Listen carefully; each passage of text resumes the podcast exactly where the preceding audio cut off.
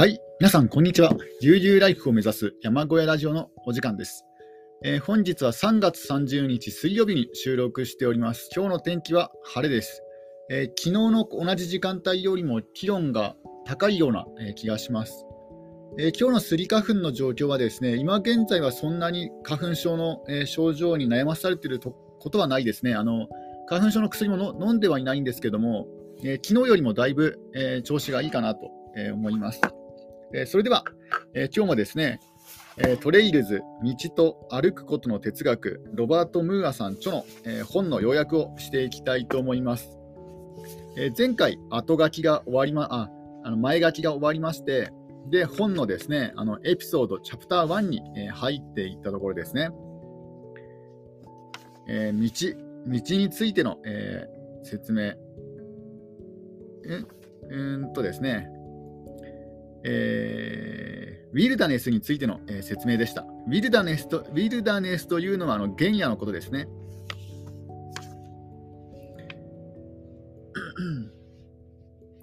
えーウィルダ現在でも、えー残されている、えー人の手が加わっていない原野、ウィルダネス、えーそれがですね、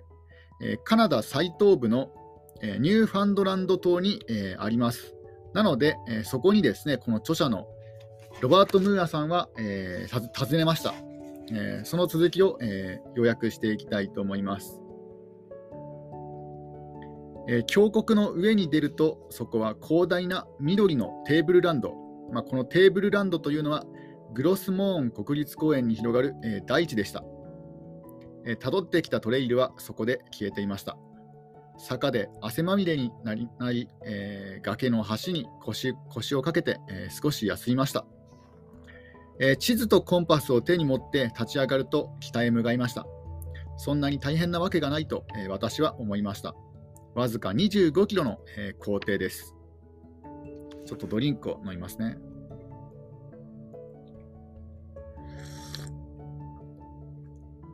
えところが歩き始めるとその自信はすぐにすぐにしぼみましたえどんな決断にもかすかな恐怖が張り付いていましたグロスモーン国立公園から渡されたプラスチック製のボールからあプラスチック製のボールからワイヤーが出ているような発信機のほか通信手段は一切ありませんでした予定から24時間経っても原野から帰ってこない場合パークレンチャーがそれを使って捜索すると伝えられていました。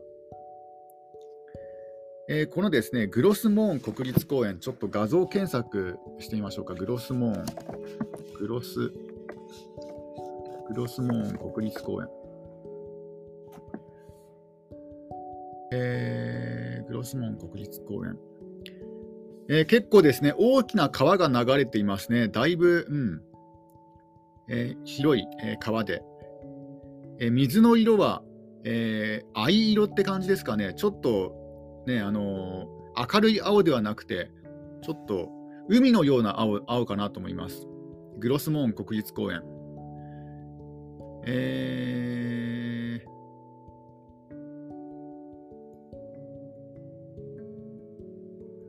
まあ、切り立った峡谷と、まあ、川が、広い川が流れている、えーそういったところですね。ニューファンドランドと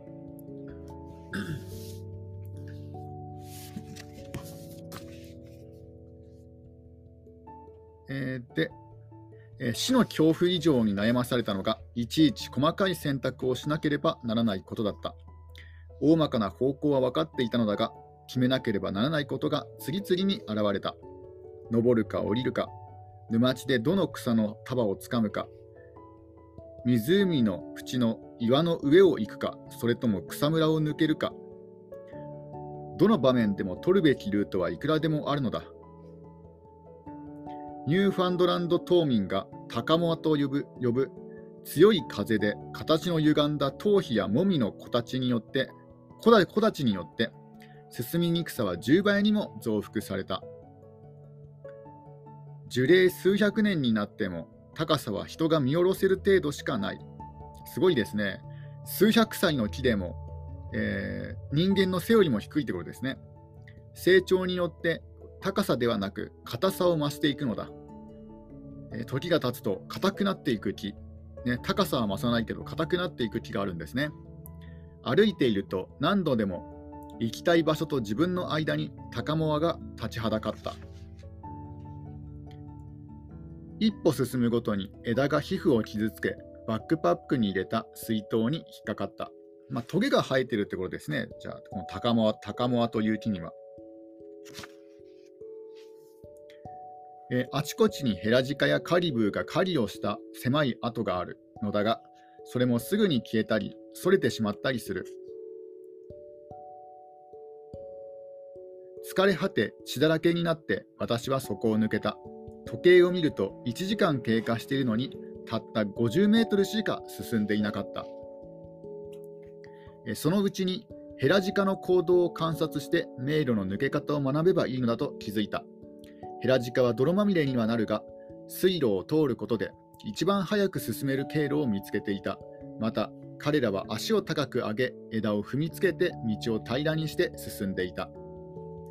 ね、高モアという木が邪魔していて、なかなか前進できないルートがあったんですが、まあ、そこそこに暮らしている動物、まあ、ヘラジカのですねトレイルを通ることによって、これを克服したということです。2日目の夜には少なくとも3キロは予定のルートからそれていた。25キロ進むのにすでに丸1日遅れていた。平らな地面の上の平らな地面の上や水の近くでビバークするのは初めての経験だった。一晩中小雨が降り続いた。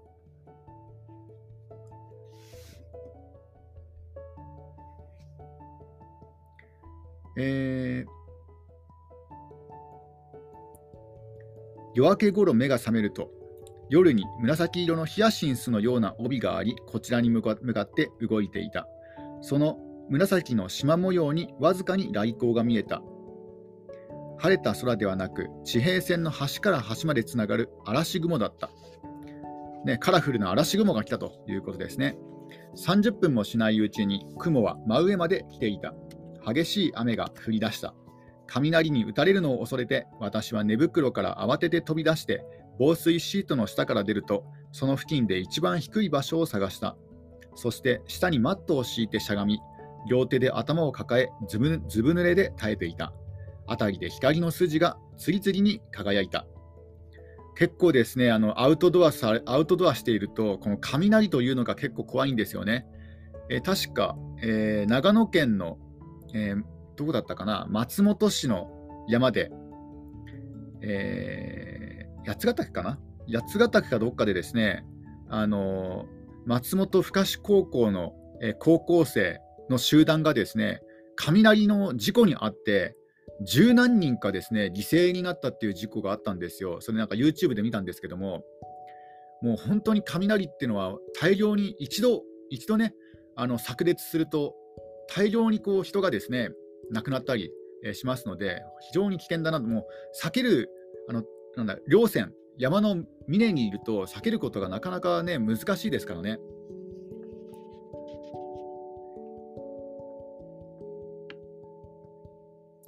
えー、わずか1枚の美しい幕を剥ぎ取れば崇高さは消え恐怖が顔を覗かせる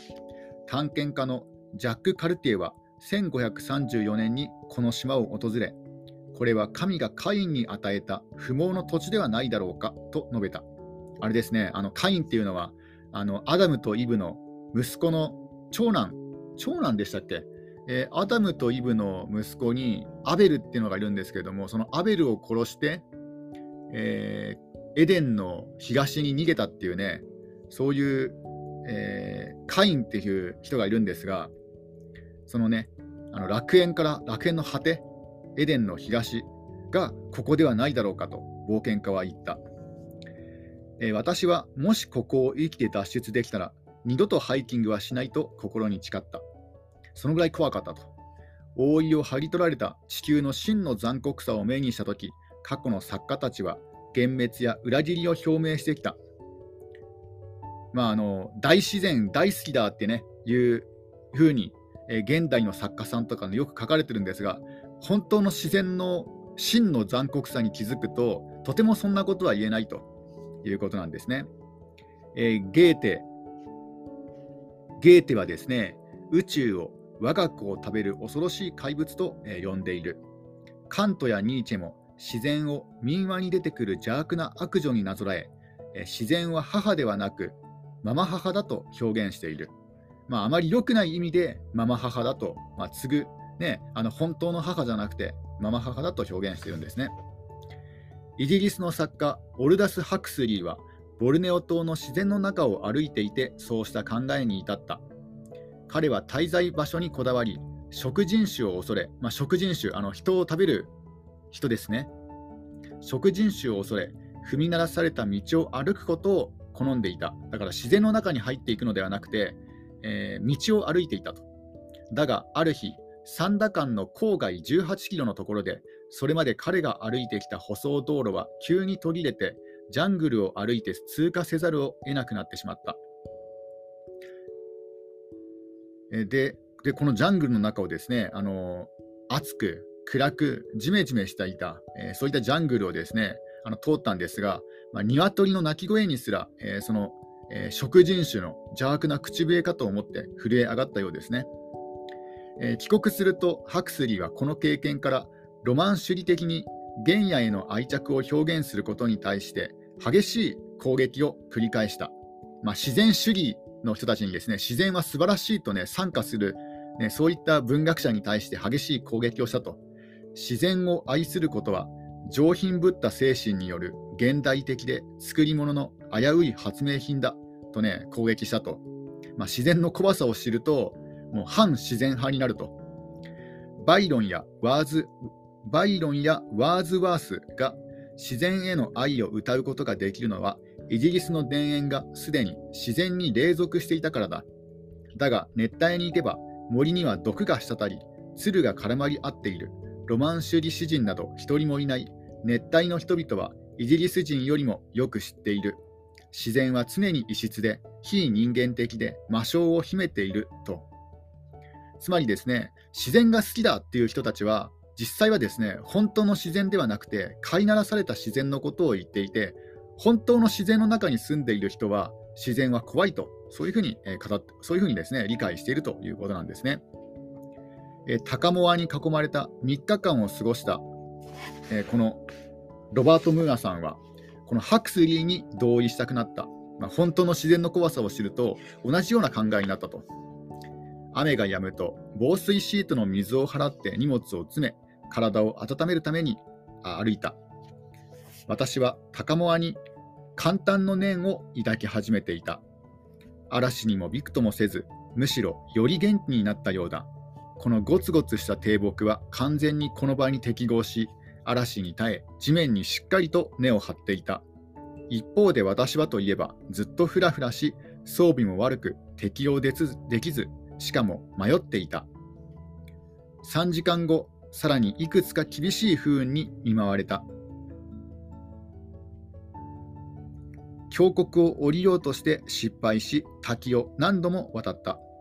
ようやく私は標識すらない原野の終点に着いた。そこからはピラミッドのように積み重なった岩からスナッグハーバーへのトレイルが伸びている。まあ、ようやくですね、あのー、登山道というかハイキング道に出たと。自然歩道に出たところですね。トレイルがあれば、それがどれだけ荒れていても人の住む領域に戻れる。私はすぐさま恐怖を忘れ、地球がまた好きになり、その上を罪なく歩き回りたくなっていた。だから、あれなんですよね、あの本当の自然は怖いけども、その人間がちょっとでも手を加えた自然に出くわすと、地球がまた好きになったということなんですね。えー、私はニューファンドランド島へ、えー、あま、まずこのですね、あのー、えー、ロバート・ムーアさんがニューファンドランド島へ来た、えー、理由はですね、これは単にですね、あの、このこのトレイルを楽しむだけではないんですね。えー、なぜかというとこの、このハイキングはただの寄り道であったと、本当の目的ではなくて、まあ、ついで、ついでであったと。えー、この、えロバート・ムーアさんの、え最終的な目的地は、もっと不可思議で近寄りがたい原野、つまり遠い過去だったと。え私はニューファンドランド島の南東の端のある露出した岩を目指していた。地球最古のトレイルがある場所だ。そのそのトレイルの化石はおよそ5億6500万年前の動物が出現し始めた頃のものだ。えー、化石化石化し、幅は1センチほど、乾燥しかけた土器を指でなぞって線をつけたような形で残っている。まあ、地球最古のトレイル、まあ、要はですね初めて動物が動いた証拠、それを探しに来たと、探したっていうかそ、それを見に来たってことですね。えー、その、え、化石を自分で触り、その溝を自分の指でたどってみたかった。なぜ私たち動物は元の場所から自分の体を離し別の場所へ行くのか。なぜ私たちは木の揺るぎない安定性を捨て見知らぬ場所へ行くのか。なぜ私たちは未知を目指すのか、ね、人間は植物と違って、まあ、自分の、ね、足で動くじゃないですか、まあ、人間人間じゃなくて動物も含めて移動する、まあ、動くものって書いて動物って読みますからね。でこのなぜなぜ動物は動いたのか、その最初の出来事、それをですね見に行ったということです。えー、世界最古のトレイルは2008年あ、意外と最近ですね、世界最古のトレイルは2008年のある日の午後、オックスフォード大学の研究者、アレクサンダー・リュウによって発見された。アレクサンダー・リュウとアシスタントたちは、有名な化石層が数多くある北大西洋を望むミステイクンポイントという岩だらけの岬で新しい化石を発見していた。なんかかっこいいですね。ミステイクンポイント。 mistaken っていう意味は何ですかね？ mistaken。mistaken。あ、 mistaken の意味は？ mistaken。mistaken の意味は？間違えた。あれ？間違えたって意味なのかな？ミステイクンポイント。ミステイクンポイント、意味。聞き換えられた場所。え、なんか意外ですね。あ、そうなんですね。なんかね、間違えた場所。すごい、すごい地名ですね。ちょっとここでコーヒーを飲みます。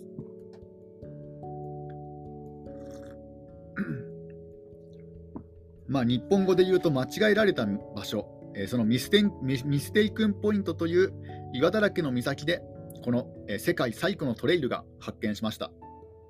ある層の端に赤みを帯びた小さな、えー、デーガン、泥の岩ですね、デーガンの岩棚があることにリュウは気づいた。まあ、リュウっていう科学者ですね。えー、赤いのはサビ。この、えー、大鉄大鉄鋼の酸化した部分。で、通常は先カンブリア時代の化石層に見られるものだ。そこでリュウはそれそれまで古生物学者たちが見落としてきたものを発見した。地球最古の動物であるエディアカラ生物群が残したと考えられる連続する曲がりくねった跡だ。およそ5億4千5億4100万年前に絶滅したとされるエディアカラ紀の生物たちは奇妙な生き物だった。体は柔らかくほとんどどれも動くことはできなかった口と肛門の区別はなく円盤状のものやひだのあるマットレスに似たもの、あるいは養生体のものがいた。色や寿命、あるいは何を食べ、どのように繁殖していたかは古生物学者にも分かっていない。なぜ彼らが這うように動き始めたかも不明だ。餌を求めたのかもしれないし、捕食者から逃れようとしたのかもしれない。あるいは、まるで別な理由という可能性もある。リウのトレイルは5億6500万年前にある生き物が地球上でほとんど洗礼のないことをしたことをはっきりと示していた。つまり彼らは震え、体を膨らませ、前方へ伸ばし、身をすぼめた。そしてそうするうちにほとんど知覚できないほどの遅さで海底を動き、背後にトレイルを残した。この世界最古のですね、動物が動いた証拠、このトレイルの化石があるミステイクンポイントへ行くため、このロバート・ムーアさんはディアレイクまで飛び、まあ、飛行機で飛んで、そこからおよそ1100 1100キロの距離をヒッチハイクしました。遠回りになったせいで、ほとんど島全体を通過することになった。その途中で山へ登り、川を川で泳ぎ、氷河の氷を食べ、キャンプをし、見知らぬ人の家のソファーで眠った。ニューファンドランド島は放浪に最適だった。自殺率は世界的にもかなり低く、住民は皆親切で、誰もが大型の車に乗っている。えところが、保護区の入り口で、えこのロバート・ムーアさん、門前払いに遭ってしまいます。え管理官が規則にうるさくて、許可証に不備があったため、入場を禁じられてしまいました。有名な化石を削り取って収集家に販売する化石盗作者、パレオパイレートが増加しており、管理が強化されているようだった。まあ、要は化石ハンターと誤解されたということですね。結構ですね、あの、アマゾンとかヤフオクとかでも化石がですね、意外と安い値段で出てたり、出品されたりするんですよ。で、これ本物かなとか思ってたりとか思ったんですけども、ひょっとしたらね、あの、昔はこんな感じで、あの、化石ハンターが暗躍していたのかもしれないですね。まあ、ここんな感じっていうか、このロバート・ムーアさんは違うんですけども、間違間違えられただけなんですが、えロバート・ムーアさんはくじけることなく、今度は適切な入園許可証を取って、翌年戻ってきた。すごい執念ですね。翌年再び、このね、世界の果てのニューファンドランド島に行ってきたと。えー、前の年にもあった優しい夫婦がありがたいことに空港まで迎えに来てくれ、いつも霧が立ち込め、多くの船が難破するため、死の入り江という異名があるトレパシーまで送ってくれた。え、モーテルのレストランで私はようやくアレクサンダー・リュウに会った。ちょっとコーヒーを飲みますね。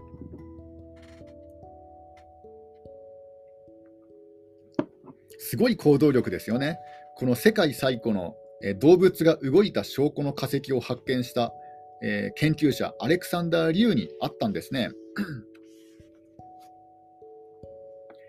えこのアレクサンダー・リュウは驚いたことに髪が黒く若々しくて照れくさそうに微笑む30歳にもならない人物だった。ってことは20代の科学者だったところですね。なんか映画に出てきそうですよね。若い、若いね、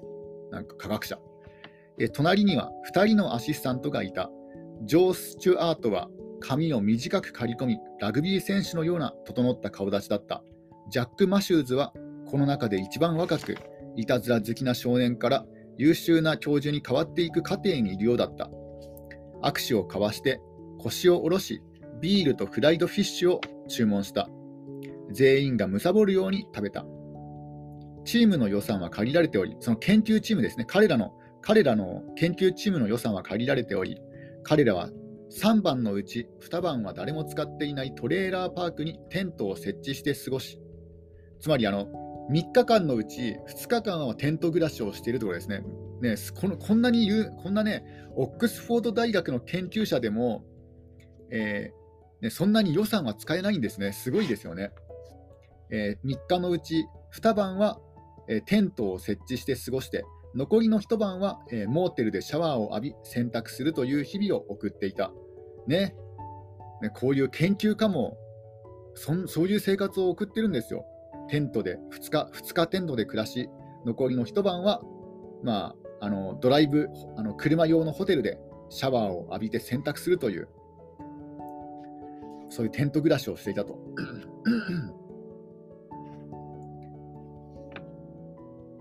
大学も政府も古生物学のような古臭い学問への予算は削っていると理由は言った、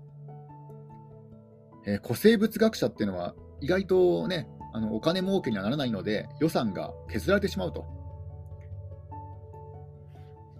えー、理由は諦めたように笑った。私がしているのは人類の起源を考える上でとても重要なことだ。でも社会的な影響力はまるでない。気候変動の問題を解決できるわけじゃないし、経済を上向かせることもできない。えこの、え科学者である、えー、リュウ、アレクサンダー・リュウ、リュウはですねあの恐竜が大好きだったと、ジュラシック・パークは特にお気に入りだったということです。で、それがきっかけで、えー、こういうこと、こういうですね化石探し、化石探しで古生物の方にですねあの興味を持ったと。えー、フィールドワークも好きで、地質学の才能があったことから彼は化石の発掘をするようになった。お ちょっとドリンクを飲みますね。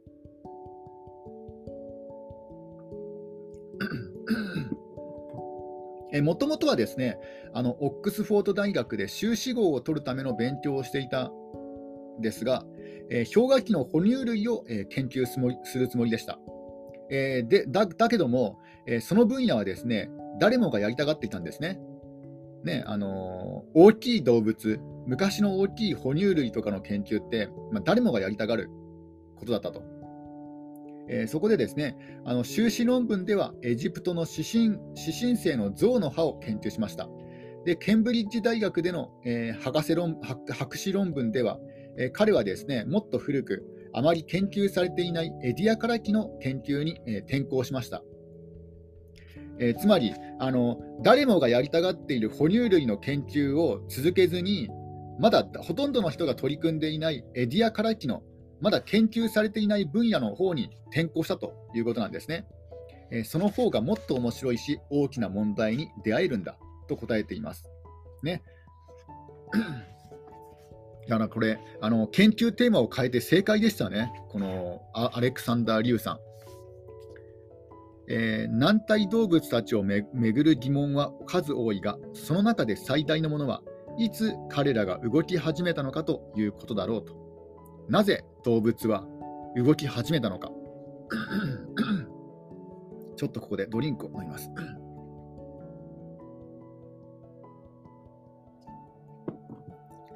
えー、地位のある科学者にとってエディアカラキの泥まみれの世界に足を踏み入れるのは危険な冒険だ。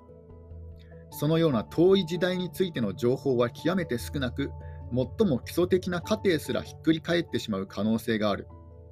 例えば、エディアカラキの生物たちがどの分類に含まれるのかについては、まだ答えが出ていない植物、あるいは菌類、単細胞生物のコロニーと考えられたこともある。トレイルの化石研究の先駆者、アドルフ・ザイラッハーは、ベンド生物界という失われた王国であると考えた。時はほとんどの研究者がそれに同意していたが、最近ではエディアカラキの種のすべてを一つの分類にまとめてしまうのは過度の単純化であり、化石ごとに分類し直すべきだと考える研究者もいる。なつまりですね、このエディアカラキというのは、まあ、かなり古い時代のことなので、え、全然分かっていることがないと。だから、それまでずっと研究を続けても、ある日突然ね、ある日、ある、あるね、発見がされなされたら、今までの過程がくるっとですね、変わっちゃうこともあるあると。だからなかなかですね、そういう危険は犯せ犯しづらいということなんですね、ほとんどの科学者にとっては。え古生物学者のマーティン・ブレイジャー、マーティン・ブレイジャー、えー、彼はですね根拠の薄い説を切り捨て未確定の領域を広げました、えー、2009年の著書著書、えー、ダーウィンの失われた世界において自然法則は普遍であり化石は現在生きている動物を研究することによってより理解できるとする聖一説をプレイジャーは激しく攻撃しました。この聖一説というのがあるんですね。聖一説。ちょっと調べてみますね。聖一、聖一説。聖一説とは、天変地異説、えー、聖聖一説とは、過去の地質時代に起こった諸現動諸現象も現在働いていると同じ自然の法則に従って正規したとする説。ないし自然観。簡単に現在は過去の鍵であると表現される。あーなるほど。これ分かります？あのちょっと前にですね、あの Siri、まあ、iPhone のアシスタントの Siri がいるんです、Siri がいるんですけども、まあ、電子あ AI アシスタントですね。で、Siri にですね、あの未来を教えてくれって言ったんですよ。すると、え、今ある未来もあ、今ある現在も、かつては遠い未来でした。で、えー、〇〇さんがですね、これまで、えー、歩んできた道が、えー、あその歩んできた行動の積み重なりが、え、現在を生み出していますが、なんかそんな答えをね、そんなことを答えられたんですが、今現在は、えー、この死理ですね、この答えはなくなってます。うん、しなくなりました。だひょっとしたら、この、もともとは聖一説でシリはね、あの発言していたけども、それを否定する意見もね、あったと。このプレイジャーさんはそれを否定しました。